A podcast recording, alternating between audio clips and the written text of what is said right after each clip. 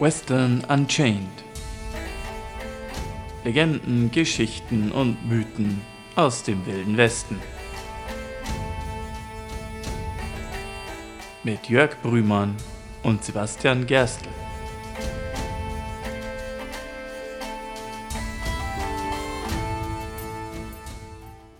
Howdy. Howdy. Herzlich willkommen zurück zu Western Unchained, dem Western-Podcast, wo wir Geschichten, Legenden und Mythen aus dem Wilden Westen erzählen. Ich bin der Sibi. Ich bin der Jörg.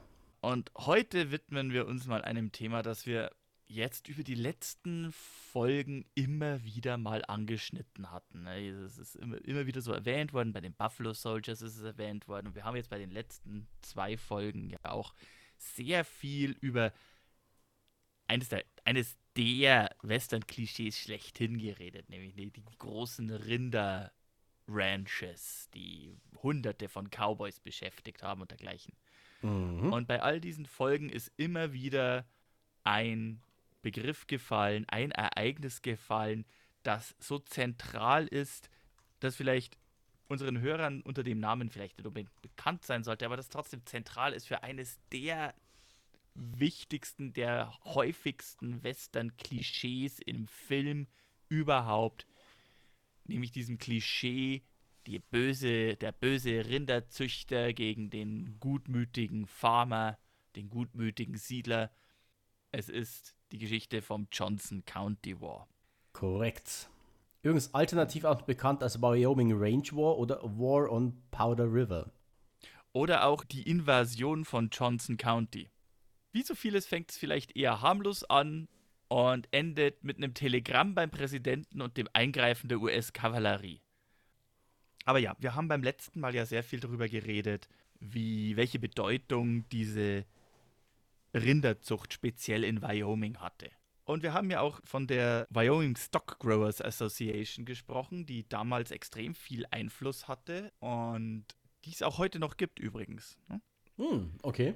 Ähm, Naja, liegt irgendwie nahe. Es ist ja noch nicht so lange her. Naja, ich meine, äh, gegründet wurde die Wyoming Stock Growers Association übrigens 1872. Das haben wir in der letzten Folge, glaube ich, nicht erwähnt. Und der Grund, warum sie gegründet wurde, ist ja eigentlich sehr nachvollziehbar. Also gegründet wurde sie eigentlich als Interessensverband der Rinderzüchter, die sich zusammengeschlossen haben, um gemeinsam effizienter die Herden beschützen zu können und vor allem Viehdiebstahl vorbeugen zu können. Sie haben halt quasi gemeinsam ihre Ressourcen zusammengeworfen, haben äh, sogenannte Range Detectives angeheuert, die darauf achten sollten, dass halt irgendwie keine Rinder mit einem Brandzeichen überbrandet, äh, überbrennt werden oder dass nicht irgendwelche Rinder geklaut werden. Hm? Übrigens Und- nochmal ein kleiner Exkurs, äh, um, die, um das zeitliche bisschen zu verordnen. Im Vergleich dazu, die Firma BASF ist 1865 gegründet worden. Also gar nicht so unwahrscheinlich, dass es diese äh, Stock Growers äh, noch, immer noch gibt. Ja, die Firma Siemens ist äh, 1847 gegründet worden auch. Mhm. Also, hm? Naja, wie in der letzten Folge auch erwähnt, äh, bis in die 1880er war die Rinderzucht ein extrem boomender Markt und etwas, was ich ja auch erst bei der Recherche der letzten beiden Folgen festgestellt habe, was ich irgendwie vielleicht, es ist durchgeklungen, aber ich habe es ja so nicht erwähnt. Man redet ja immer von den Rinderbaronen, den richtig reichen Leuten, den richtig reichen Ranchern mit ewig vielen Rindern und Hunderten von Cowboys. Was mir nicht so klar war, aber was eigentlich aus der letzten Folge hervorgekommen ist, ist, dass das ja teilweise wirklich buchstäblich Barone waren. Mhm. Das waren ja Adlige, es war ja der Baron von Richthofen, war ja einer von ihnen. Ja, stimmt, das hatten wir beim letzten Mal. Also nicht der, nicht der, der Manfred, der Flieger, sondern einer seiner Vorfahren aus einer Nebenlinie. Und ähm, da waren auch andere Adlige dabei, also gerade unter britischen Adeligen oder äh, diesen äh, schottisch-irischen äh, Adelspatentträgern aus dem Mhm. englischen Königreich. Da war es eine großartige Investition, äh, in den Rindermarkt zu investieren. Aber natürlich auch sehr viele alteingesessene amerikanische Rancher gab es da natürlich auch. Die sind sehr reich geworden. Die Stock Growers Association war sehr einflussreich dadurch, dass die die reichsten Männer waren und den, der, der entscheidende, eigentlich so ziemlich der einzige nennenswerte Wirtschaftsfaktor in Wyoming, also die Eisenbahn war 1880 ja eigentlich schon in Wyoming gebaut, die wurde nicht so großartig weiter ausgebaut. Es gab noch ein paar Kohle- und Erzminen, das war es eigentlich. Mhm. Ähm, Da war die Rinderzucht quasi der bestimmte Wirtschaftsfaktor und der war aber auch für die gesamte US-Wirtschaft sehr bedeutend. Nichtsdestoweniger, es war nicht jeder äh, sonderlich begeistert, weil was wir eben auch angesprochen haben, diese Open Range, die hat ja maßgeblich davon gelebt, diese Rinderzüchter haben ihre Rinder auf der offenen Weide, quasi auf föderalem Land weiden lassen und solange niemand sonst das Land in Anspruch genommen hat, gab es da auch kein Problem. Das Problem entstand dann, wenn mehr Homesteader, also mehr Siedler nach Wyoming gekommen sind, die das Land besiedeln wollten oder die es zu eigenen Zwecken verwenden wollten. Also zum Beispiel, wenn du Felder aufziehen willst, brauchst du ja Wassergräben. Also du musst das Land gut bewässern können. Aber wenn du das Land bewässerst und quasi den Wasserlauf über Land umleitest, das dann nicht mehr föderales Land ist, sondern diesem Homesteader gehört, haben die Rinderzüchter auch ein Problem. Denn hin und wieder müssen ja die Rinder auch was saufen und wo sollen die dann ihr Wasser hernehmen? Mhm. Ja, klar. Ja, die brauchen irgendwas. Mhm. Und gerade bei Open und, Range sind ja natürliche Gewässer unglaublich wichtig. Und einerseits galt die Rinderzucht, wie, wie gesagt, als, als, sehr, als ein sehr nobles Geschäft, also ein sehr wichtiges Geschäft. Und an der Ostküste hat man den Rinderzüchter sowieso also das, als, als, das, als das große Idealgeschäft. Ne? Das ist der amerikanische Selfmade-Millionär, wenn es denn ein Amerikaner war tatsächlich. Äh, das waren die richtig reichen Leute, die dafür sorgen, dass es im Land vorangeht. Mhm. Aber äh, in Wyoming selbst, naja, ähm, ich habe hier eine Zeitung rausgegriffen. Das ist die Casper Weekly Mail vom 9. August 1889. Und die ist äh, sehr repräsentativ für das, was ich ansprechen will. Und die beschreibt auch bereits einen Vorfall, um den es hier gehen wird und der, der diesen, County, diesen Johnson County War so richtig losgetreten hat. Okay, ich habe mich schon gefragt, wann die Zeitung kommt. Der Ruf Wyomings wird darunter leiden, dass mehrere reiche Rinderzüchter einen Mann und eine Frau ermordet haben, wegen des Vorwurfs, widerrechtlich Kälber gebrandmarkt zu haben. Dieser Vorfall wird weithin Aufmerksamkeit erregen und ein ungerechtes Licht auf einen Großteil der Bewohner dieses Landstrichs werfen.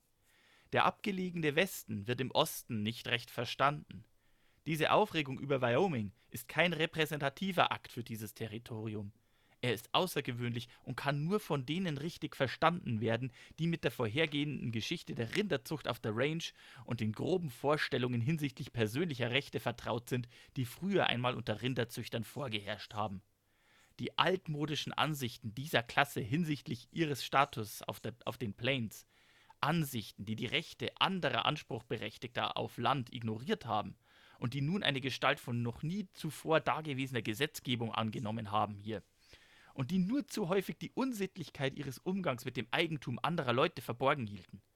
Diese Ansicht, außergewöhnliche und falschhafte Forderungen beanspruchen zu können, hält das Territorium von Wyoming weiter in ihrem Griff, in einem Maße, das nirgendwo sonst anzutreffen ist.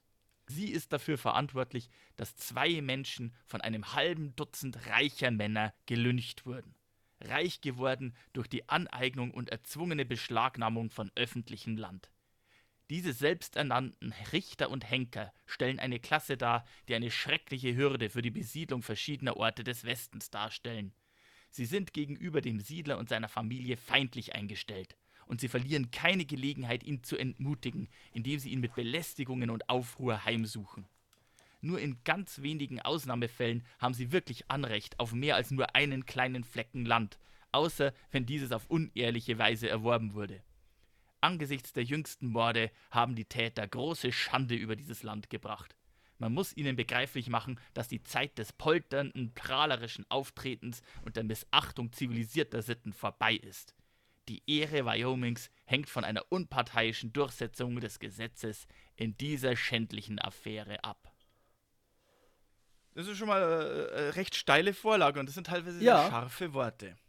Das stimmt, ja. Es trifft aber auch irgendwie den Spirit, über den wir heute reden wollen. Also beziehungsweise der zu dem führt, was wir heute reden wollen. Wir haben es ja hier im Zentrum. Zwei Leute wurden ermordet. Aber bevor wir zu, das, zu dem hinkommen, vielleicht noch ein bisschen vorgegriffen. Wie kommt es dazu, dass diese Wut auf diese reichen Rinderzüchter da herrscht in diesem, in diesem Zeitungsbeitrag?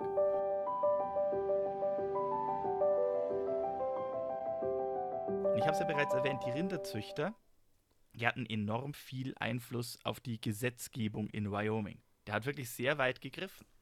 In den 1870er und 80er, 1880er Jahren standen die Republikaner, die waren zwar die Partei die quasi die Nordstaaten geführt haben, als der Bürgerkrieg gewonnen wurde. Die sind auch die, die Partei gewesen, die die Sklaven befreit haben. Mhm. Aber sie haben sich im Nachkriegsjahren sehr stark einen, einen Ruf der Korruption der Vetternwirtschaft erarbeitet. Und ich Okay. glaube, das wird und das wird, äh, das wurde in vielen Seit, äh, in vielen Bereichen offenbar. Selbst Präsident Ulysses Grant hat sich dem nicht entziehen können. Und in Wyoming wird es noch besonders stark. Das Wyoming Territory hatte zu dieser Zeit fast ausschließlich, also eigentlich ausschließlich republikanische Gouverneure. Und die Wyoming Stock Growth Association oder WSGA abgekürzt, werde ich auch Mhm. dabei bleiben Okay, ja. Die hatte ihre Geschicke sehr eng mit der Republikanischen Partei verzahnt. 1892 hat das zum Beispiel wirklich den Höhepunkt, dass die, die Verbindung zwischen der Republikanischen Partei und der Stock Growers Association so eng war, dass einer der zwei Senatoren von Wyoming in Washington ein ehemaliger Präsident der Stock Growers Association war. Ah, ja, okay, gut. Und im Gegensatz, im Gegenzug, äh, wenn ein Gouverneur aus dem Amt ausgeschieden ist, hat er meistens einen sehr hohen Posten in der Stock Growers Association auch bekommen. Und der ausscheidende Gouverneur hat meistens dann auch seinen Nachfolger empfohlen. Mhm. Okay.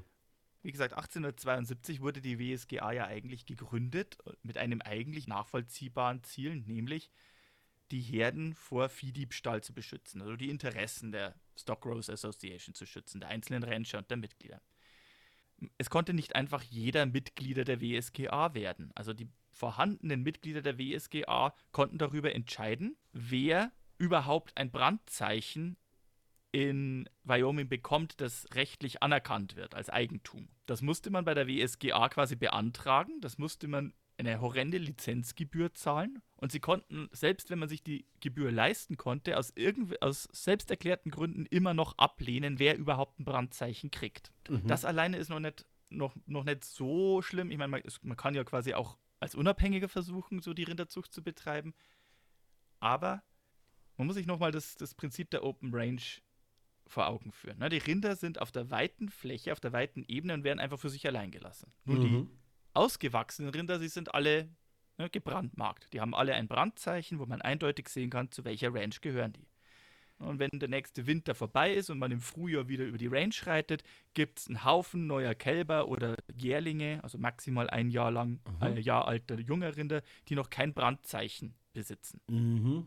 Ah, und dann geht's Geschacher los. Und dann wird in der Regel, also äh, was eigentlich so üblich ist und in allen Staaten in dieser Zeit so üblich war, war die Praxis, dann wird ein Roundup betrieben, wo a- sämtliche ähm, ungebrandmarkten Kälber zusammengetrieben werden. Und wer halt, wer halt als erstes eins zu greifen bekommt, der setzt ihm halt sein Brandzeichen auf und verleibt es in seine Herde ein. ne? Mhm.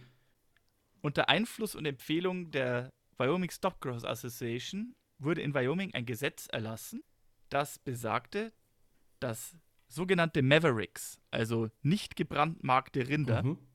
Automatisch per Gesetz Eigentum der WSGA wurden. Ah, okay. Das heißt, es hat schon so ein bisschen mafiöse Strukturen. Die WSGA konnte bestimmen, wer ein Mitglied ist Mhm. in ihrer Gesellschaft. Wenn ein Rind kein Brandzeichen trägt, wird es automatisch Besitz der WSGA. Und wenn, das, wenn, wenn jemand versucht, einem Rind ein Brandzeichen zu geben, das nicht bei der WSGA registriert ist, wird dieses Brandzeichen für nicht zulässig erklärt und das Rind ist automatisch ein Reverick und geht automatisch in den Besitz der WSGA über. Mhm. Okay, ja. Was mein ist, ist mein und was dein ist, ist auch mein und es geht dich gar nichts an. Richtig. Und dann gab es noch andere Spezialitäten, die in Wyoming speziell war. Zum Beispiel, also Weidezäune hat es in der Zeit noch nicht so viele gegeben, aber es gab ja 1883 bereits einen ersten heißen Sommer und einen ersten kleinen Einbruch des Rindermarktes. Wie gesagt, hört euch mal die letzte Folge an für weitere Details. Und der Stacheldraht war aufgekommen. In den meisten Staaten war das Einzäunen von föderalem Land, das quasi dem Staat gehört hat, illegal. In Wyoming nicht. Mhm. Was aber in Wyoming trotzdem illegal war, war das Zerschneiden von Weidezäunen. Ah, okay. Das heißt Mhm. also, es haben Rinderzüchter damit begonnen, Stacheldraht quer über die Prärie zu spannen, um quasi zum Beispiel Wasser, Wasserflächen abzuschneiden. Und wenn die Farmer versucht haben, die Zäune zu durchschneiden, um trotzdem ihre Gräben ziehen zu können, dann haben sie quasi einen illegalen Akt begangen. Mhm. Okay. Obwohl der Zaun da eigentlich nicht hätte sein sollen. Ja, Ah, I see. Das ist schon ein bisschen perfide. Und hier treten jetzt speziell zwei Figuren in Erscheinung, nämlich ein Ladenbesitzer namens Jim Averill und seine entweder Geschäfts- oder sogar Lebenspartnerin namens Kate Maxwell. Eine Beschreibung der guten Kate war, sie war eine She was a fine girl of handsome form. Also ein, ein gutes Mädchen von ansehnlicher Form, stark und wetterfest, wiegte etwa 165 bis 170 Pfund. Ha. Die einen fanden sie super sympathisch, die anderen, naja, hielten sie für durchtrieben. Aber was sie, wo sich beide einig war, die hat kein Blatt vorm Mund genommen und wenn ihr einer krumm gekommen ist, dann hat sie den auch schon mal mit einer Winchester von ihrem Land vertrieben.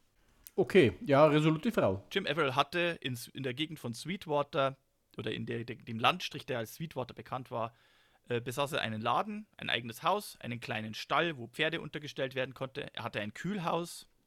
Im Laden hat er auch einen Saloon betrieben, wo er alles Mögliche verkauft hat. Mhm. Also von Socken zu Munition, zu Schinken, zu Mehl, zu Kaffee und eben auch Whisky ausgeschenkt hat. Und außerdem hatte er noch einen Forellenteich. Oh, ja, äh, nobel, nobel. Und er hatte sehr eigene und äh, überzeugte Meinungen, was das Umtreiben der Rinderzüchter in Wyoming ähm, so äh, Mhm. betraf. Er hat eine Reihe von Leserbriefen geschrieben an die diversen Zeitungen, unter anderem auch an die Casper Weekly Mail, die ich ja bereits eingangs zitiert habe, wo er diese Rinderbarone, also auch wirklich als Rinderbarone bezeigt oder auch als Robber Barons, Räuberbaronen Ah, okay, bezeichnet schmeichelhaft. Der der Überzeugung ist, äh, also er schreibt da so Dinge, ich habe hier mal so eine Ausgabe äh, aus dem, vom 15. Februar, wo er sie halt einfach nur als, als Spekulatoren bezeichnet, als Landräuber, die sich quasi der zivilisierten Entwicklung von Wyoming widersetzen. Er schildert da so eigene Pläne, was man sinnvoll machen könnte, um das Land urbar zu machen, eben um Wassergräben zu ziehen und dass das halt unmöglich ist mit diesen Landbesetzern und Schmarotzern. Also er bezeichnet sie wirklich so mit diesen wirklich freundlichen Begriffen. Mhm. Dann kam der Einbruch des Rindermarktes. Mhm. Und äh, den Rinderzüchtern waren sehr, sehr viele Rinder gestorben. Ähm, um quasi ihre Verluste decken oder um jetzt mehr Kontrolle über die Rinderherden haben zu können, haben sie angefangen, ja, unter anderem auch föderales Land einzuzäunen, um die Rinderherden möglichst nah bei sich halten zu können, dass die nicht zu weit wegwandern. Und gleichzeitig waren jetzt plötzlich ein Haufen arbeitslose Cowboys oder, wir hatten es ja auch, äh, andere, die eigentlich Rancher sein wollten, die aber von der Stock Growers Association nicht anerkannt wurden, die irgendwie verzweifelt waren, um über die Runden zu kommen. Das Gesetz in Cheyenne und das Gesetz, der, der, der Gouverneur ist ja offenbar in der Tasche der Rinderbarone. Das heißt also, um irgendwie selber über die Runde zu kommen, verhelfen sich die Leute zum eigenen Recht. Mhm. Das heißt also, sie klauen Rinder und machen ihre eigenen kleinen Ranches auf. Oder klauen Rinder und verkaufen sie sofort oder klauen Rinder und schlachten sie an Ort und Stelle, um irgendwie über die Runden kommen zu können. Die Wyoming Stock Growers Association reagiert darauf, noch mehr Range-Detektive anzustellen, um eben diesem Viehdiebstahl Einhalt zu gebieten. Allerdings, zunehmend ist es so, und das ist in den in, in zwei Countys besonders hervorstechend, nämlich im Carbon County im Süden Mhm. Wyomings und unmittelbar nördlich davon im Johnson County. Da, da, da herrschten sehr starke Abneigungen gegenüber den Rinderbaronen und die Gerichte und die, der, der lokale Sheriff, die waren nicht gerade geneigt, sogenannten Viehdiebstahl allzu intensiv zu verfolgen. Okay. Es wird unter anderem auch offenbar, es gibt da so, es gibt da so eine nette kleine Ordonnanz, die erlassen wurde 1888 in Buffalo, der Hauptstadt von Johnson County oder den Hauptsitz von Johnson County. Mhm. Die, die Stock Growers Association hat mehrere hundert Fälle von Viehdiebstahl den, den Gerichten in Johnson County vorgebracht. Es kam so gut wie nie zu einer Verhandlung, nur ein einziges Mal. Da wurde ein Mann zu 10 Dollar Strafe verurteilt. Oh, okay. Ja, 10, Diebstahl. 10 Dollar gleich. Wow. Gleichzeitig wurde allerdings in Buffalo äh, eine Ordonnanz erlassen, dass es eine Ordnungswidrigkeit darstellt, wenn eine Frau einen sogenannten Mother Hubbard Dress, also ein Mother Hubbard Kleid trägt. Das ist so ein sehr loses Kleid, lose fallendes Kleid. Wenn man sich heute Bilder davon anschaut, äh, man sieht nicht wirklich viel, aber man könnte es vielleicht damit verwechseln, dass eine Frau nur einen Unterrock tragen würde. Und wenn ein Cowboy eine solche Frau sieht und ihn mit einer Prostituierten verwechseln würde, das, das wäre ja, also, das wäre ja einer Frau, das wäre ja ein Skandal. Um das zu vermeiden, wird in Buffalo eine Ordonnanz erlassen, dass eine Frau 20 Dollar Strafe zahlen muss, wenn sie in der Öffentlichkeit einen Mother Hubbard Dress trägt. Okay. Also das Tragen einer bestimmten Art von Kleid stellte in Buffalo eine höhere Ordnungswidrigkeit dar als das Stehlen von Rindern. Ah, oh, oh, ja, okay, gut. Oder zumindest muss das die Jetzt Stock muss man sich fragen, war ein Mother Hubbard Kleid so viel schlimmer? Also wenn ich mir ein Hubba- Mother Hubbard Kleid anschaue, denke ich mir, Mhm. da sieht man ja nichts. Also das, das ist halt ein, ein, ein ganz Ja. lose fallendes Kleid. Ist ein anderes Thema. Ich kann gerne noch ein andermal mehr über den Mother Hubbard Dress erzählen. Oder vielleicht haben wir mal eine Hörerin, die mehr drüber erzählen möchte, weil ich als Mann, ich schaue mir das nur an und denke mir, das soll ein Skandal gewesen sein. Aber ja, ja. hm. Also ihr da draußen googelt's Mhm. mal ruhig. Äh, ihr werdet auch überrascht sein. Also, das ist die Ja, Situation. ja wir schweifen ab. Es, ähm, äh, Rinderdiebstahl nimmt rapide zu, vor allem in den nördlichen, in den nördlichen Countys von Wyoming. Äh, in Johnson County wird nichts dagegen unternommen. Gleichzeitig hat man einen Jim Averill, einen Ladenbesitzer, der äh, regelmäßig Leserbriefe schreibt, in denen er gegen die Rinderbarone wettert. Diese Briefe werden in mehreren Zeitungen abgedruckt. Und für die Rinderbarone, für die WSGA, kommt dieser Jim Averill mehr und mehr rüber, als wäre das eine Art Rädelsführer der ganzen Sache. Der ermutigt ja die Leute regelrecht dazu, die großen Rinderzüchter zu bestehlen, nicht wahr? Mhm. Ja, ja, klar. Das ist ja, liegt ja nahe. Mhm. Parallel dazu fängt seine Lebensgefährtin an, tatsächlich auch auf ihrem Homestead ein paar Pferde und auch Rinder zu halten. Mhm. Jetzt gibt es über diese Konstellation, die sie da haben, mehrere Versionen der Geschichte. Die wahrscheinlichere Variante ist tatsächlich die, also Jim Averill hat einen Laden besessen, bei dem die gute Kate Maxwell ausgeholfen hat, hat gekocht, hat regelmäßig den Cow wenn da Cowboys gekommen sind, äh, die irgendwie eine Hose genäht oder ein Hemd geflickt brauchten oder irgendwie ein Hemd angepasst brauchen, damit es besser passt, hat die die Näharbeiten übernommen und äh, hat ansonsten nebenher angefangen, auch eine kleine Rinderzucht zu betreiben.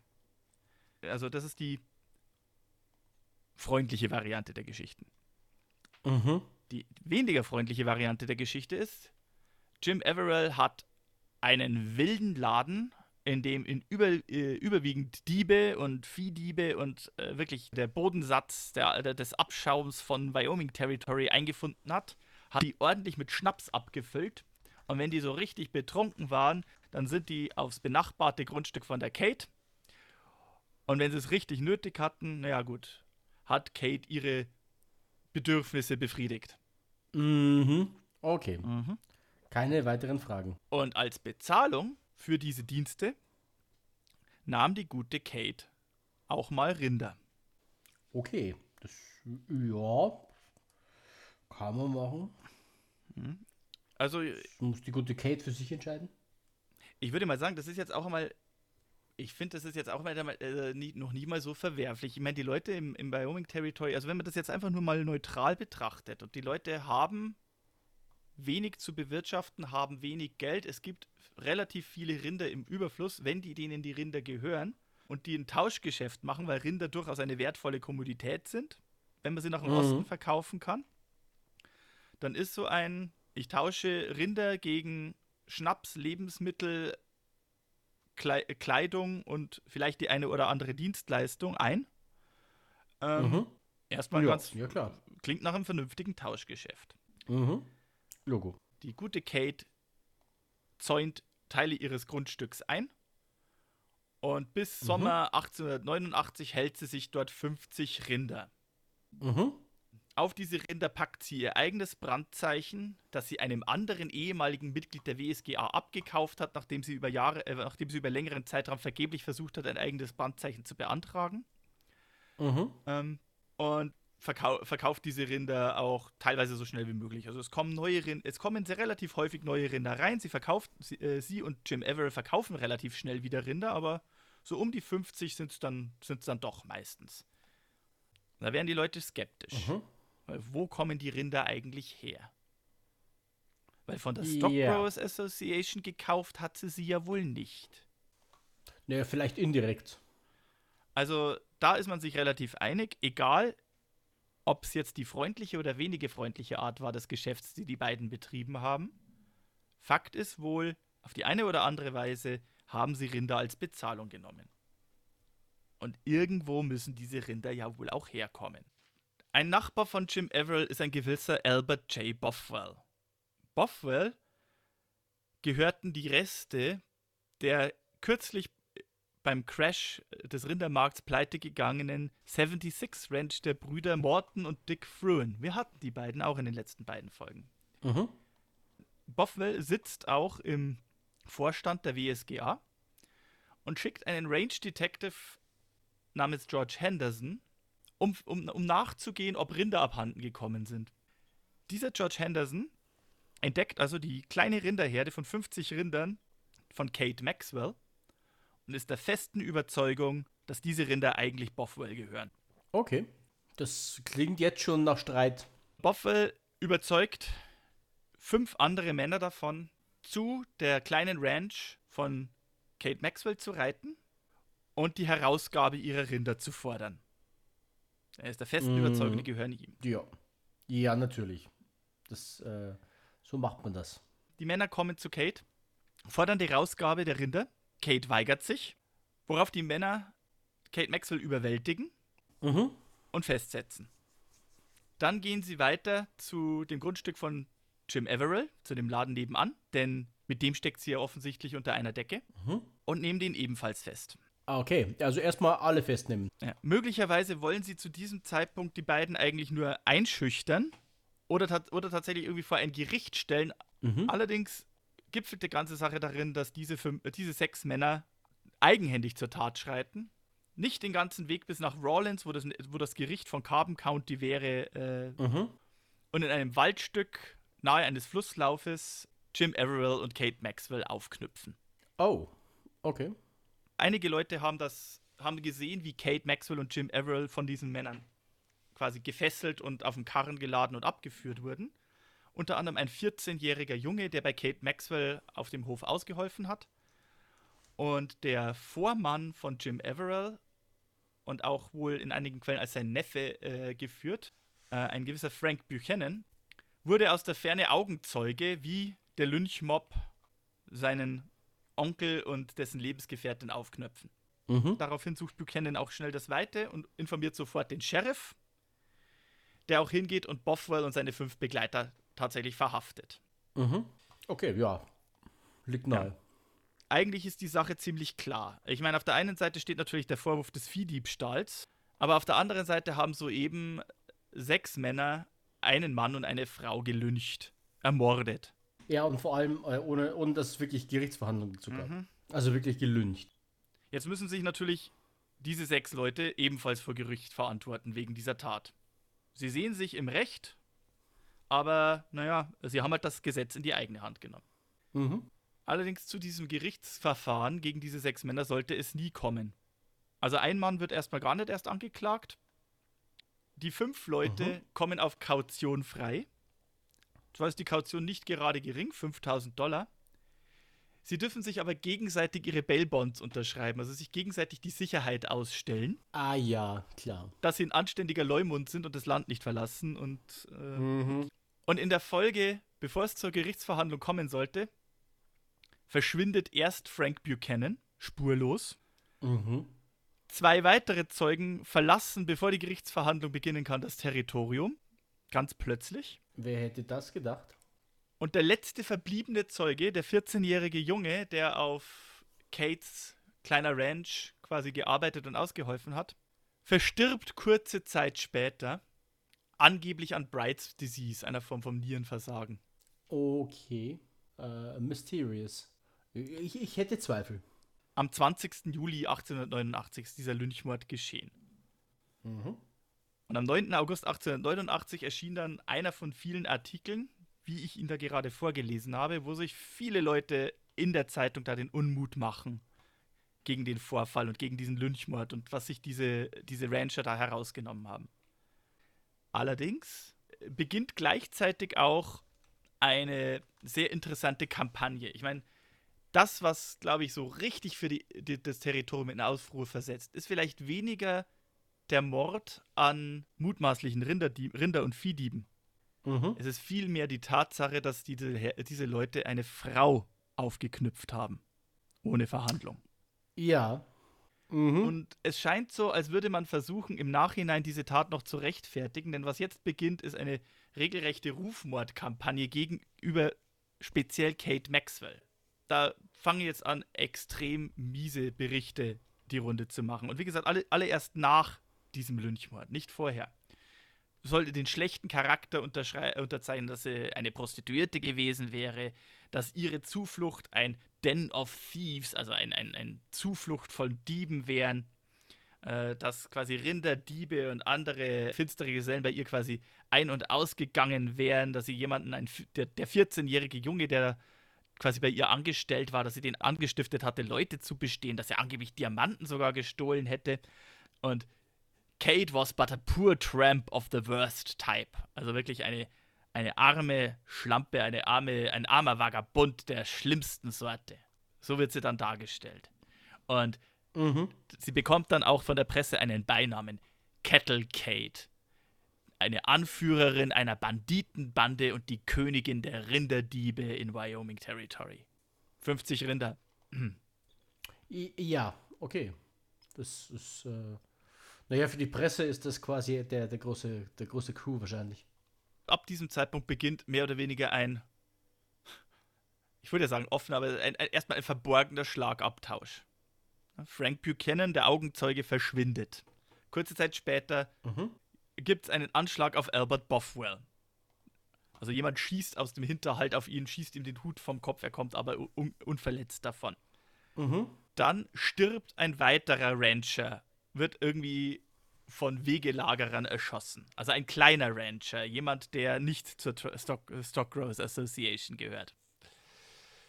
Dann ermordet jemand George Henderson, den Detektiv, der Kettlecade rangehängt hatte und behauptet hatte, sie hätte Rinder getötet. Mhm. Daraufhin sterben weitere kleine Rinderzüchter, speziell in nördlichen Carbon und in Johnson County. Okay. Für die Farmer und für die kleinen Rancher, speziell im Norden von Wyoming, wird klar, wenn die in irgendeiner Form dagegen sich behaupten können wollen, müssen sie langsam anfangen, sich zu organisieren. Mhm. Ja, ja klar. Und jetzt betritt ein Mann die Bildfläche, der sich schnell als Anführer und Sprecher der kleinen Leute in Nord-Wyomings hervortun sollte und dessen Name einfach schon so großartig ist, dass der wahrscheinlich die Leute inspiriert hat, sich hinter ihm anzuschli äh, anzuschließen und seinen Ideen zu folgen. Ein Mann namens Nate Champion. Äh, Das klingt schon so episch. Ja, ja.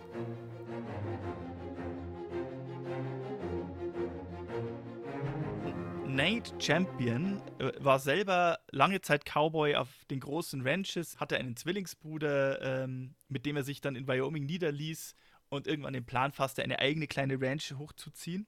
Er organisierte sich zusammen mit einigen Farmern und kleinen Rinderzüchtern im Johnson County und gründete mit ihnen die, jetzt wird es ein bisschen langes Akronym, NWFSGA, die Northern Wyoming Farmers and Stock Growers Association. Es ist quasi so, um sich gegen die große organisierte Rinderbaronbande und die großen Rinderfirmen behaupten zu können, gründen jetzt die kleinen Rinderzüchter und die Farmer ihre eigene kleine Gewerkschaft sozusagen.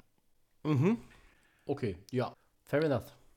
Also Jim Averill haben die Rinderzüchter möglicherweise nur nachgesagt, dass er ein Rädelsführer der Viehdiebe wäre oder, oder dass er die quasi die, die Leute anstiften würde. Nate Champion stellt sich jetzt hin und macht die Runde und macht die Tour durch Nord-Wyoming und macht wirklich Stimmung gegen die Rinderbarone und fordert sie auf, sich gegen die Rinderbarone zu stellen. Mhm. Das Ganze gipfelt dann darin, dass Ende 1891, also etwa zwei Jahre nach dem Lynchmord an Kettle Kate und Jim Averill, jedes Jahr im Frühjahr, wenn die Schneeschmelze vorbei ist und wenn quasi die Rinderherden wieder besser zugänglich sind, macht die WSGA einen Roundup, um quasi die ganzen Mavericks einzusammeln und dann unter ihren Mitgliedern zu verteilen. Mhm. Ja, klar. Im Herbst 1891 kündigt Nate Champion an, dass die NWS FSGA jetzt im Frühjahr 1892 auch ihren eigenen kleinen Roundup veranstalten werde. Mhm. Und zwar einen Monat vor der WSGA. Ah, ja, okay. Gut. Ähm, der Ärger ist vorprogrammiert. Das können gewisse Leute, der, gewisse Rancher offensichtlich nicht auf sich sitzen lassen, denn am 1.11.1891 wird ein Anschlag auf Nate Champion verübt. Und Mhm. zwar im Powder River, Wyoming. Wir hatten ja die Powder River War. Ne? Ja, ja. Nate Champion und Ross Gibb äh, und, und ein, ein weiterer Begleiter befanden sich da in einer Feldhütte, also so eine Windhütte, die zu einer Ranch gehört, wo man bei schlechtem Wetter unterkommen kann und wo man auch mal die Nacht verbringen kann, wenn man draußen weit auf der Range ist und das nächste Ranchhaus weit weg ist.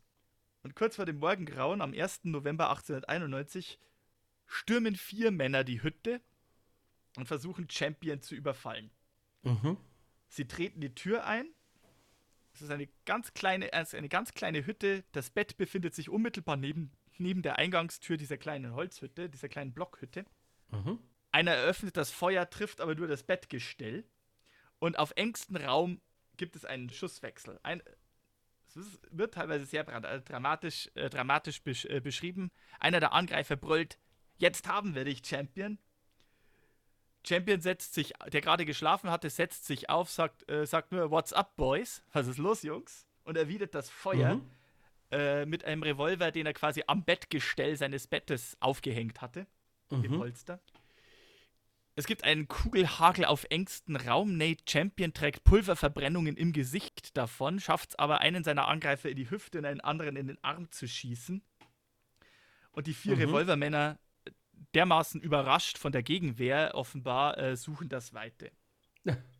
Okay. Sie lassen aber vor lauter Eile ihre Mäntel, ihre Pferde und eine Winchester zurück, die einer der Angreifer, ein gewisser Frank Kenton, kurze Zeit vorher geschenkt gekriegt hatte und die eindeutig identifizierbar war, dass sie ihm gehörte. Ah, ja, okay, das ist ein Anfängerfehler.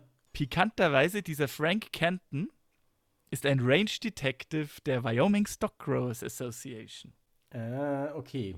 Das heißt, die Spur führt direkt zu den Stock Growers. Mhm. Ein weiterer Range Detective namens Joe Elliott war auch bete beteiligt an dem Überfall. Und während Kenton Mhm. sich offenbar aus der Affäre ziehen kann, nimmt der Sheriff von Buffalo, ein gewisser William Angus, auch genannt Mhm. Red Angus, wir sind in Mhm. Kettle County, ähm, Ja. Schafft es, diesen Joe Elliott in Gewahrsam zu nehmen. Und er wird tatsächlich in Johnson County in Buffalo vor Gericht gestellt, dort wo Rustler kaum belangt wurden, dort wo das Tragen eines Mother Hubbard Kleids einen größere, größeren Skandal darstellte als das Stehlen oder Schießen von Rindern, ähm, Mhm. klagt ihn wegen versuchten Mordes an und er kommt nicht auf Kaution frei. Oh, das ist mal was Neues. Mhm. Normalerweise ist es ja immer auf Notwehr plädieren und dann auf Kaution freikommen. Richtig, aber in dem Fall kommen sie nicht mit Notwehr durch. In dem Fall wird keine Kaution gewährt. Und das wäre das Mhm. erste Mal, dass tatsächlich wirklich ein Angestellter der Stock Growers Association mit Spuren, die direkt auf die Stock Growers Association weisen, vor Gericht steht und möglicherweise verurteilt werden könnte. Hm. Okay, wow. Das können gewisse Leute nicht auf sich sitzen lassen. Ja, vermutlich die Leute von der Stock Growers Association. speziell ein Mann namens Frank Walcott, ist die Sache jetzt zu weit gegangen. In seinen Augen sind, beherbergt Johnson County einen Haufen Viehdiebe, die sich quasi am Mhm. Eigentum der Stock Growers Association bereichern. Und wenn, und wenn Johnson County nicht in der Lage ist, der Stock Growers Association zu ihrem angestammten Recht zu verhelfen, dann verhilft sich die Stock Growers Association eben selbst zu ihrem Recht. Okay. Und damit beginnt das, was dann später in der Geschichte von Wyoming als die Invasion von Johnson County bekannt werden sollte.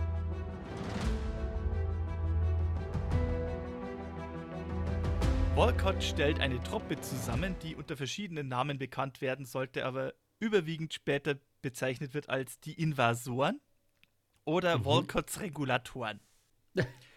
Ha, epischer Titel, ja. Anführer dieser Truppe wird Frank Canton. Eben jener Mhm. Mann, der auch schon mitbeteiligt sei, gewesen sein soll bei dem Anschlag auf Nate Champion. Okay. An seiner Seite stehen diverse Range Detectives, von denen einige zur pinkerten Detective Ag- Agency gehören, angeblich. Mhm. Diverse Angestellte von, äh, von Walcott oder anderen Ranchern der Stock Growers Association. Und je nach Quelle zwischen 21 und, und 25 bezahlte Revolverhelden aus Texas. Okay. Insgesamt zählt, zählt diese Gruppe 52 Männer, die Anfang April Richtung ins Johnson County aufbrechen. Frank Kenton hat eine Liste von 70 Personen, die im Johnson County wohnen, bei sich, die später gefunden werden sollte. 70 Personen, die entweder abgeschossen oder aufgehängt werden sollten. Und ebenfalls trägt er bei sich einen Vertrag für die Texaner, der ihnen zusichert, dass sie 5 Dollar pro Tag für diesen Einsatz bekommen, sowie 50 Dollar für jeden Viehdieb, ob jetzt echt oder nur angenommen, dem sie Oh, im wow. Zuge ihrer Tätigkeit für die WSGA dabei töten. Oh, das ist. Wow. Wow. Der meint's ernst, der Mann. In einigen der ganz dramatischen Schilderungen brechen diese Männer nach Norden auf und zerschneiden vorher die Telegrafenmasten, die nach Buffalo führen. Mhm. Sie haben einen Karren dabei, der angeblich voller Dynamit ist, weil Teil des Plans der Invasoren soll es auch sein, das Gerichtshaus von Buffalo zu sprengen Mhm.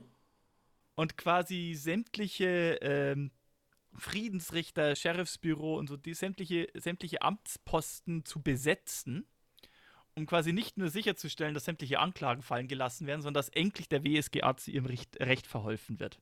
Wenn in Johnson County kein Gerichtshaus mehr Oh. steht, dann muss ja wohl im südlichen Carbon County künf künftig geurteilt werden. Mhm. Ja, klar. ja, ja, natürlich.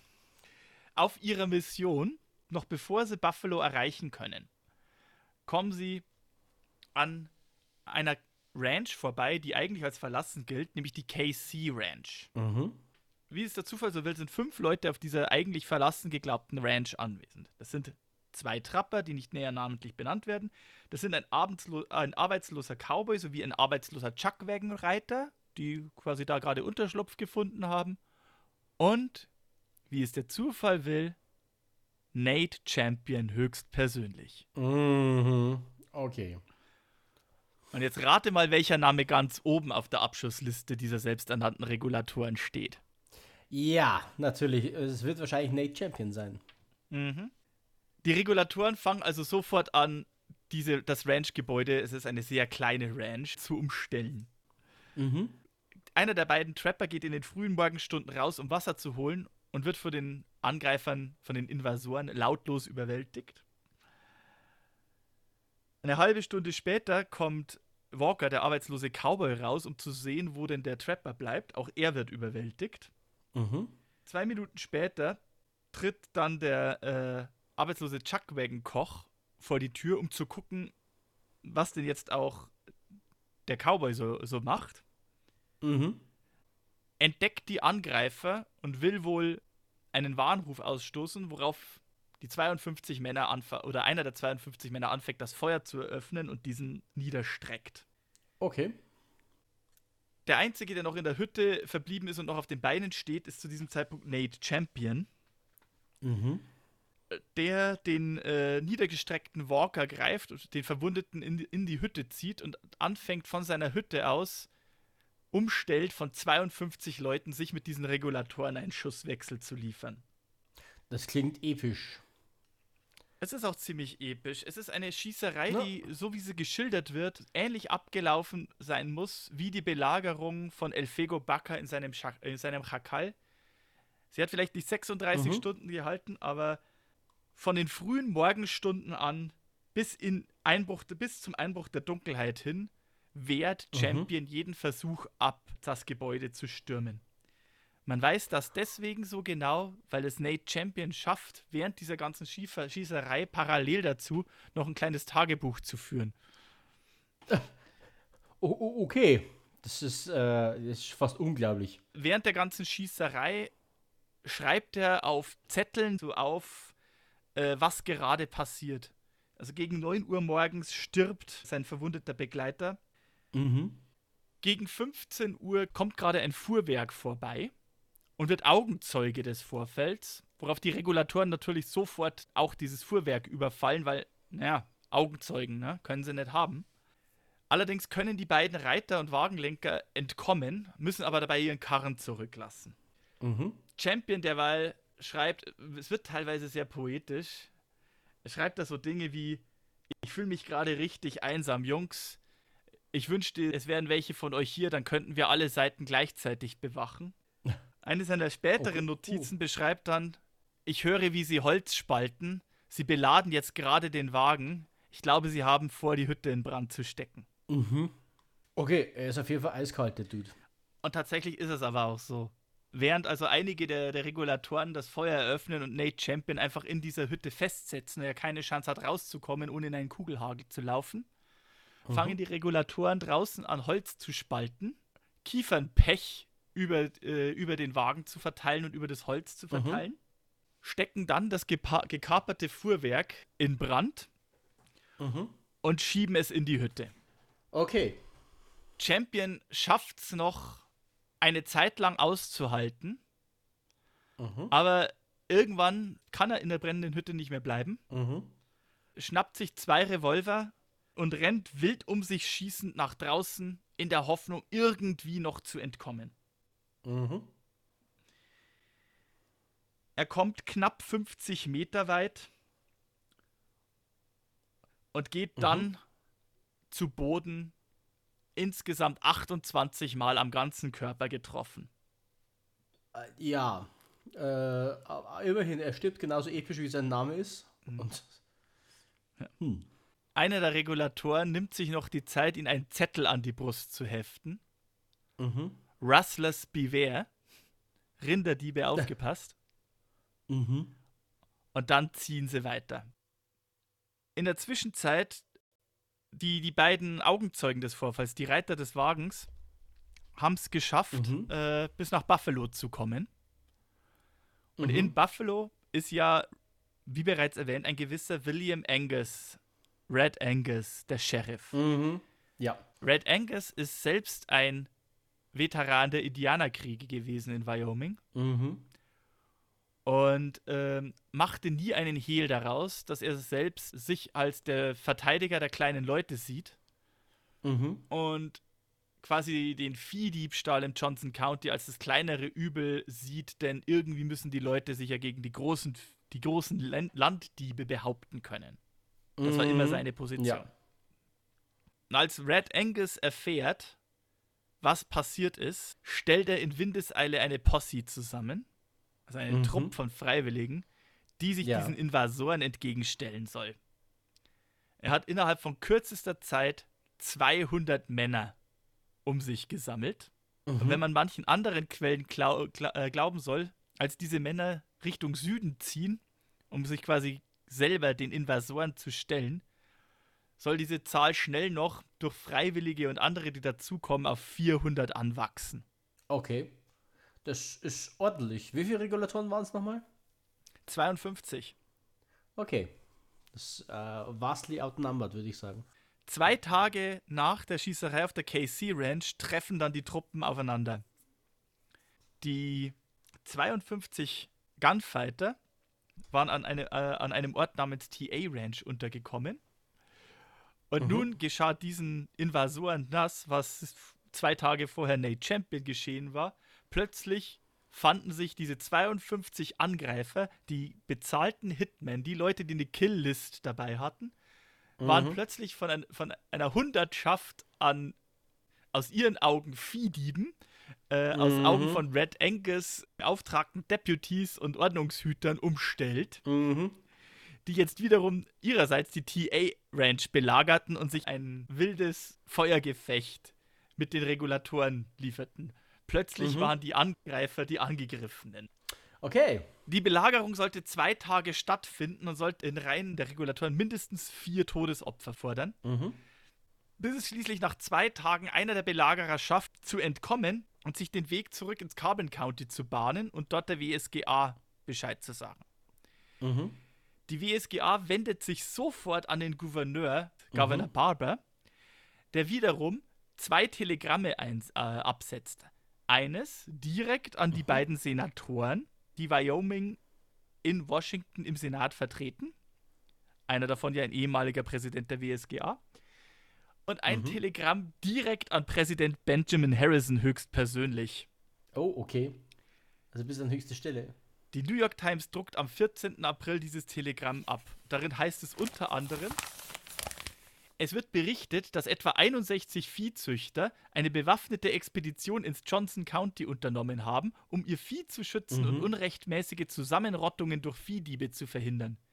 Sie befinden sich auf der TA Ranch, 13 Meilen von Fort McKinney entfernt und werden vom Sheriff und einer Posse sowie von Viehdieben aus diesem Teil des Landes belagert, deren Zahl auf 200 bis 300 geschätzt wird. Okay.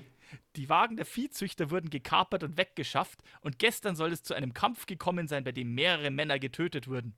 Beide Parteien sind sehr entschlossen und es wird befürchtet, dass sie im Falle eines Erfolges keine Gnade mit den gefangenen Personen walten lassen werden. Die Zivilbehörden sind nicht in der Lage, die Gewalt zu verhindern. Die Lage ist ernst und sofortige Hilfe wird wahrscheinlich einen großen Verlust an Menschenleben verhindern. Das führt dann dazu, dass Benjamin Harrison höchstpersönlich eine Nachricht an Fort McKinney absetzen lässt, ein Fort der US-Kavallerie, Mhm. an dem die 6. Kavallerie beherbergt ist, und drei Truppen der Kavallerie in Bewegung setzen lässt, um sich zur TA Ranch zu begeben und die dort eingekesselten Regulatoren vor der Posse von Re- Sheriff Angus zu retten und zu verteidigen. Mhm. Also man muss sich das mal auf der Zunge verga- äh, zergehen lassen. Da reiten 52 Männer, darunter die Hälfte davon bezahlte Auftragskiller effektiv, Mhm. mit einer Kill-List mit 70 Leuten ins County. Sie schaffen es, einen von dieser Kill-List zu töten, werden daraufhin Mhm. selber angegriffen und jetzt muss die Kavallerie kommen, um diese Auftragskiller zu retten. Ja, es ist, es ist schon höchst absurd. So wurde durch das Eingreifen der US-Kavallerie, der 6. US-Kavallerie, der Johnson County War an dieser Stelle beendet. Mhm. Die Invasoren werden in Fort McKinney festgesetzt, in erster Linie auch in eine Sicherheitsverwahrung genommen, Mhm. weil davon auszugehen ist, dass wenn sie, wenn sie das Fort verlassen, sie sofort auch gelyncht werden selbst. Ja. Es taucht aber dann die Satteltasche von Frank Kenton auf und in dieser Satteltasche werden der Vertrag und die Kill-List gefunden. Oh, okay. Es ist ziemlich eindeutig, dass dieser Walcott sie beauftragt hat und es ist ein ziemlich Mhm. eindeutiger Paper Trail, der nachweist, dass diese Leute Nate Champion vorsätzlich und auf Auftrag ermordet haben und noch weitere Leute hätten ermorden sollen. Mhm. Okay, ja klar, damit ist es nachweislich dann.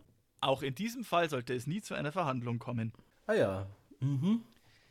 Lass mich raten, da waren wieder irgendwelche Seilschaften im Spiel. Naja, die reichen Rinderbarone verlegen sich auf eine Strategie, die reiche Männer auch heute sehr gerne tun, wenn irgendwelche Gerichtsverhandlungen anstehen, die ziemlich eindeutig scheinen, aber nicht zu ihrem Gunsten auslegen können. Mhm. Sie nehmen einen Haufen Anwälte und sorgen dafür, dass erstmal alles ganz, ganz massiv und ganz, ganz lange verschleppt wird. Mhm. Okay. Währenddessen sind die 52 Leute immer noch im Fort McKinney von der US-Kavallerie festgesetzt, die sie ver Mhm. verpflegen muss, versorgen muss, bewachen muss und während sie sie bewachen muss, natürlich auch selber nicht ausrücken kann. Mhm. Klar. Sind sehr beschäftigt noch. Nach wenigen Monaten präsentiert dann der Kommandant von Fort McKinney bereits an Johnson County eine Rechnung, die sagt, dass äh, die Unterbringung dieser Gefangenen bereits auf voraussichtlich 15.000 Dollar rausläuft, Mhm. die, bis es zur Verhandlung kommt, erstmal das Johnson County zahlen muss. Mhm. Okay. Kann sich, das kann sich dieser Landstrich nicht leisten. Das de- kann ich mir denken, ja. Man weigert sich also, diese Rechnung zu bezahlen, worauf Mhm. der Kommandant von Fort McKinney, auch auf Anordnung des Gerichts, die Invasoren, Regulatoren, wie man sie nennen mag, freilässt auf Ehrenwort, Mhm. dass sie zu dem Zeitpunkt, wenn es zu einer Verhandlung kommt, sich vor Gericht einfinden werden, um quasi ihren Mann zu stehen und da sich der, Veran der, der Verhandlung zu stellen. Okay. Naja, was machen wohl die texanischen Revolverhelden? Ja, sie versuchen wahrscheinlich ihre Häscher äh, aufzuknüpfen. Oder Nee, nee, nee, nee, Nicht? gar nicht. Sie gehen direkt zurück nach Texas und haben nie wieder vor, nach Wyoming zurückzukehren. Oh, ja, das ist natürlich auch schlau. Das ist die andere, das ist die schlaue Variante, das stimmt. Mhm. Ja, keiner da, der angeklagt werden kann, keiner, der vor Gericht erscheint. Eine Riesenrechnung, die nicht beglichen werden kann. Ja, Mhm. Und letzten Endes bleibt also nichts anderes übrig, als die ganze Sache als, als Fehlverhandlung zu deklarieren und ja, die Verhandlung Mhm. abzublasen. Na super. Es gibt dann noch eine kleine Coda. Okay, jetzt bin ich gespannt. In der ersten Zeit nach diesem Vorfall geht es erstmal so weiter, wie es in den zwei Jahren davor auch war. Hier ein Mhm. Anschlag auf einen Rinderzüchter, dort ein Mord an einem Farmer oder einem anderen Rinderzüchter. Mhm. Und gleichzeitig gibt es Übergriffe auf Mitglieder der 6. Kavallerie, denn es gibt in Johnson County eine Menge Leute, die stinksauer sind über die Art und Weise, wie die Verhandlung eben nicht stattgefunden hat. Mhm. Klar. Und man ist natürlich insbesondere sauer auf die Kavallerie, die quasi die 52 belagerten Angreifer gerettet hat in ihren Augen mhm. und quasi Ja, äh, auf, auf diese Art und Weise verhindert hat, dass diese Leute ihre gerechten Strafe zukommen konnten. Mhm. Also wird beschlossen, eine andere Kavallerieeinheit ins Johnson County zu schicken, die unbefangen ist. Ja, und ich weiß auch schon, welche das ist. Und dann schicken sie Mhm. ausgerechnet die neunte Kavallerie. Genau, die Buffalo Soldiers. zu diesem Zeitpunkt, ich meine, während in Texas jeder dritte Cowboy auf einer Ranch afroamerikanische Wurzeln hatte, Wyoming ist ziemlich weiß. Also Mhm. Wyoming ist, ist dünn besiedelt äh, und nachdem quasi nach den Indianerkriegen die ähm, dort ansässigen Cheyenne und anderen Stämme äh, ziemlich gewaltsam verdrängt worden sind, ist da nicht viel andere, äh, an, an, anderer, äh, an anderen Bevölkerungsgruppierungen anzutreffen. Mhm. Und in eine aufgeheizte Stimmung, wo die Leute eigentlich eh schon auf Kavallerie per se nicht gut zu sprechen sind, schicken sie ausgerechnet die Buffalo Soldiers, die ja in den Ruf stehen, dass sie ganz vorne dran stehen, wenn die Sachen heiß herstehen, in diesen Ja. Hexenkessel rein. Hm. Ich habe da so ein bisschen die Vermutung, dass gewisse Leute da äh, Fäden gezogen haben, um dafür zu sorgen, dass gerade die Einheit dorthin geschickt wird, um darauf zu wetten, dass es rassistisch motivierte Übergriffe auf, auf, die, auf die Soldaten gibt. Mhm. Und tatsächlich kommt es auch, zumindest in der Anfangszeit, zu einigen sehr, sehr hässlichen Überf äh, Übergriffen und Überfällen. Was Mhm. natürlich Wasser auf den Mühlen der Stock Growers Association ist. Ne? Ja, Ähm, klar. Allerdings kehrt irgendwann eine Art von instabiler Waffenruhe, wenn nicht sogar Frieden in Johnson County ein. Mhm. Ja. Das ist also die Geschichte Okay. des Johnson County. Was und in, der, in der Folgezeit sollte der Johnson County War äh, Eingang finden in die Literatur. 1902 erscheint ein Roman an der Ostküste Mhm. von Owen Wister, der sich speziell dieser Zeit, die 1880er Jahre und auch die 1890er Jahre in Wyoming widmet. Der Roman heißt The Virginian, Mhm. der das Leben eines Cowboys auf der Ranch beschreibt und der so quasi als der erste echte, wahrhaftige Western-Roman mit all diesen Elementen, die wir heute als den Western verstehen, beinhaltet. Okay. In diesem Roman wird aber ganz eindeutig eine Position bezogen, die besagt, dass die Rinderzüchter die Guten sind, die die Leute mit Arbeit versehen und die, die quasi Geld in dieses eigentlich sonst karge und verarmte Gegend bringen und dass die Mm, sich, Okay. dass die quasi gezwungen waren, ihr, ihr Recht zu verteidigen gegen einen Haufen von Viehdieben und Übergriffigen. Aber man also schon eine sehr frühe Form von Framing. Ja. Man darf auch nicht vergessen, es kommt, ist nicht so ganz vor der Hand zu weisen, dass natürlich dann in der Folgezeit einige Leute da in der Gegend sehr zweifelhaften Ruf genießen würden. Wir hatten es bereits in Mhm. der letzten Folge, einer der bekannten Bewohner von Johnson County, der vorher auch auf, als Cowboy auf der 76 Ranch gearbeitet hatte, ehe die notgedrungen Leute entlassen hat, war ein gewisser Kerl namens Butch Cassidy. Butch Cassidy selber hatte bis 1895 seine eigene kleine Ranch in dieser Gegend im Johnson County und trieb sich dann später in einer Gegend rum, die unter dem Namen Hole in the Wall bekannt war und führte Mhm. irgendwann eine Bande von Banditen an, die lustigerweise auch den Namen The Wild Bunch trug oder auch The Hole in the Wall Gang, die dann Mhm. sehr berüchtigt werden sollte für waghalsige Überfälle, nicht nur auf Rinder, Rinderbarone und, und Viehdiebstahl, sondern eben auch auf Eisenbahn, organisierte Banküberfälle und dergleichen. Mhm. Ja, Johnson The Wild County. Bunch hatten wir auch schon mal. Mhm. Äh, die Wald, äh, es gab zwei Waldbunches. Wir hatten die Waldbunch in Oklahoma und das ist Butch Cassidys Waldbunch. Ah, ja, stimmt. Ja gut, aber offensichtlich der Name scheint sehr populär gewesen zu sein. Und die waren ursprünglich im Johnson County beheimatet. Das heißt also, so ganz der Ruf, hier einen Haufen Gesetzloser hervorgebracht zu haben, ja, kann sich das Johnson County leider auch nicht verwehren. Mhm. Auch wenn natürlich in gewisser, in gewisser Weise, wenn man sich mal den Film Butch Cassidy and the Sundance Kid vornimmt, ähm, Butch Cassidy ja auch irgendwo etwas von so einem Anti-Helden und Volkshelden hat. Aber Butch Ja, Cassidy klar. and the Sundance Kid, definitiv eine Geschichte für ein andermal. Denn wir haben, glaube ich, jetzt auch schon sehr lange über den Johnson County War gesprochen. Mm, ja, das stimmt. Aber ich fand die Geschichte sehr spannend. Ja, die Geschichte ist, also, äh, es hat wirklich alle Elemente, die man für die, diese typische Western-Story eigentlich braucht. Hat einen Lynchmord, hat Viehdiebe, hat Schießereien, hat den zentralen Konflikt, der quasi irgendwo beinhaltet, dass es die großen Rancher gegen die kleinen Farmer sind. Ich meine, Mhm. es, es kommt keine Eisenbahn da drin vor, aber die Eisenbahn gab es auch in Wyoming. Aber es ist so ziemlich alles Ja. drin, was man sich irgendwie so großartig vorstellen kann und was wirklich so den zentralen Element von so einem Western ausmacht. Mhm. Ja, Und- definitiv.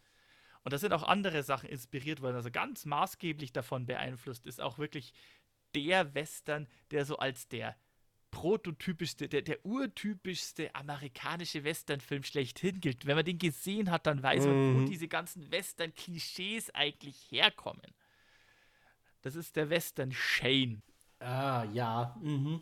Und, und, und Shane Name rings a bell. Ja. Shane ist ein Klassiker. Shane ist ein Klassiker. Shane zählen auch heute noch viele Amerikaner als einen ihrer absoluten Lieblingsfilme. Und Shane hat wirklich, wirklich jedes Klischee. Das ist der Konflikt der Rinderzüchter gegen die armen Farmer. Da hat sich das dann jetzt bis dahin auch gedreht. Da sind dann die Rinderzüchter tatsächlich die Bösen. Ähm, Es hat einen Revolverhelden, der die Farmer verteidigt, vollkommen uneigennützig, auch wenn er vielleicht eine etwas undurchsichtige, dunkle Vergangenheit hat.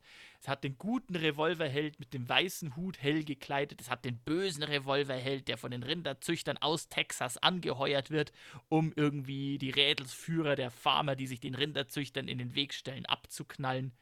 Sobald dieser komplett schwarz gekleidete Ganzlinger den Saloon betritt, tut der Hund, der vorher noch vor dem Ofen gesessen ist, den Schwanz einkneifen und weglaufen.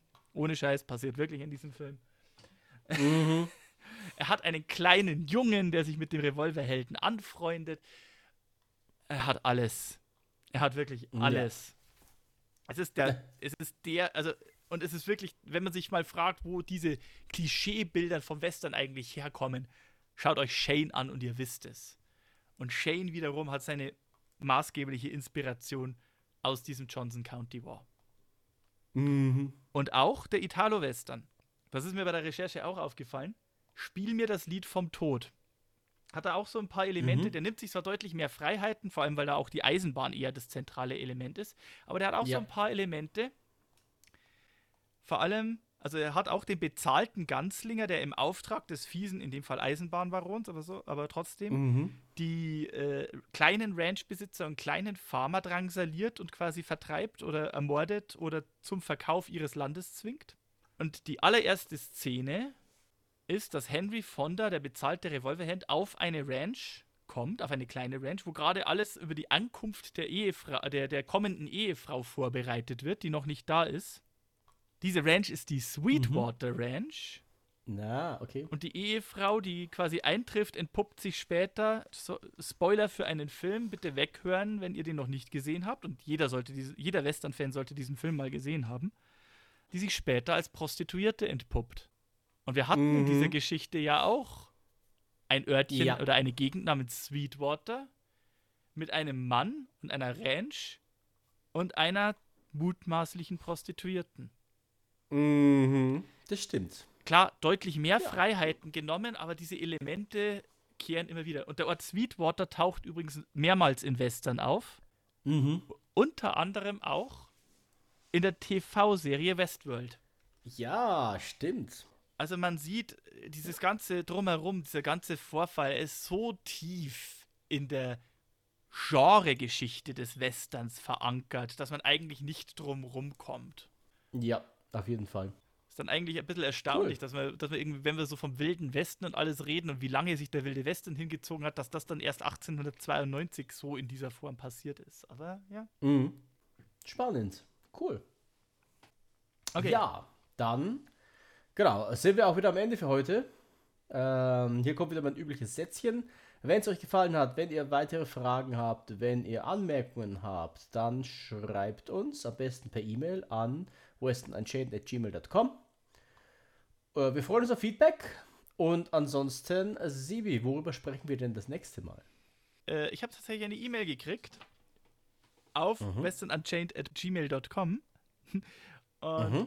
würde mal sagen, das nächste Mal gehen wir, kommen wir einem Hörer-Request nach und schauen uns mal eine Geschichte an, die vielleicht bei Weitem nicht so bekannt ist und vielleicht nicht so nachhaltig prägend ist, wie es der Johnson County War jetzt war oder Gestalten wie Wild Bill Hickok. Aber es kommen sehr viele Elemente vor. Ähm, und wir Mhm. müssen uns da, da tatsächlich auch ein bisschen der Frage stellen, wir haben ja bereits mehrfach erzählt, wir haben viele Geschichten erzählt, die verbucht sind in Zeitung. Wir haben sehr viel über Western-Legenden erzählt, wie El Fego Barker oder Wild Bill Hickok. Schneiden wir mal auch diesen Bereich an, was wir sonst so in Claim unseres Podcasts aufgenommen haben und widmen wir uns mal auch ein bisschen einem Mythos. Der, nä- die nächste Folge Mhm. wird da um ein weiteres essentielles Element des Wilden Westens gehen, nämlich um Pferde. Mhm. Es geht um Cowboys, es geht um Pferde. Auch der oft erwähnte Buffalo Bill hat auch hier mal wieder seine Finger mit im Spiel. Reden wir über ein historisches Langstreckenrennen, The Great Cowboy Race. Oh, okay. Das klingt spannend. Gut, dann, äh, wo auch immer ihr das hört und wann auch immer ihr das hört, wünschen wir euch noch einen guten Abend, guten Tag oder guten Morgen, je nachdem. Und verabschieden uns. Bis dann. Adios, Muchachas und Muchachos. Schönen Tag, schönen Abend und eine gute Nacht.